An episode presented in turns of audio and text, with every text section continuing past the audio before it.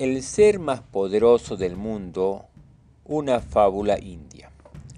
Paseaba un mago indio por el bosque al anochecer cuando vio acercarse una lechuza.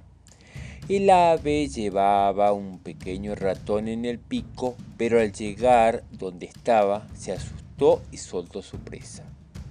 Entonces el mago, que era muy compasivo, corrió a socorrer al pequeño redor y se dio cuenta de que era una ratoncita.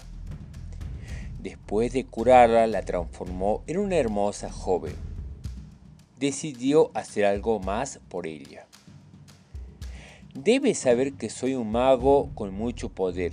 Si lo desea, te buscaré esposo. ¿Con quién quieres casarte? Después de pensar un rato, y, y bueno, la chica dijo, con el ser más poderoso del mundo el ser más poderoso, dices, entonces tendrá que ser el sol.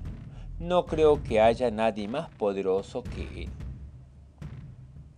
Pero al pedir al sol que se casara con la joven, el astro rey respondió, este, no soy el ser más poderoso. De hecho, una simple nube puede cubrirme por completo.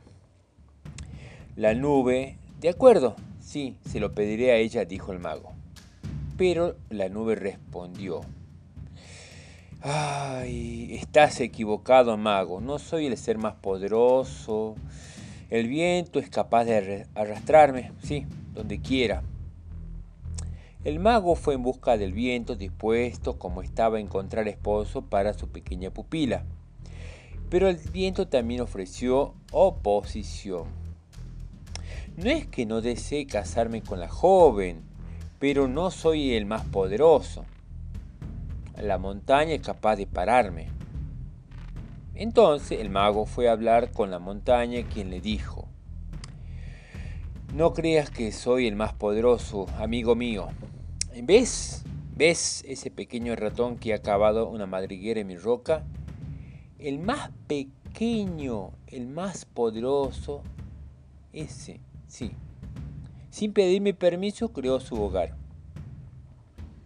Entonces el indio le contó a la joven, quien aceptó transformarse de nuevo en ratona. Y se casó con el ratón de la montaña y fueron eh, muy felices. ¿sí?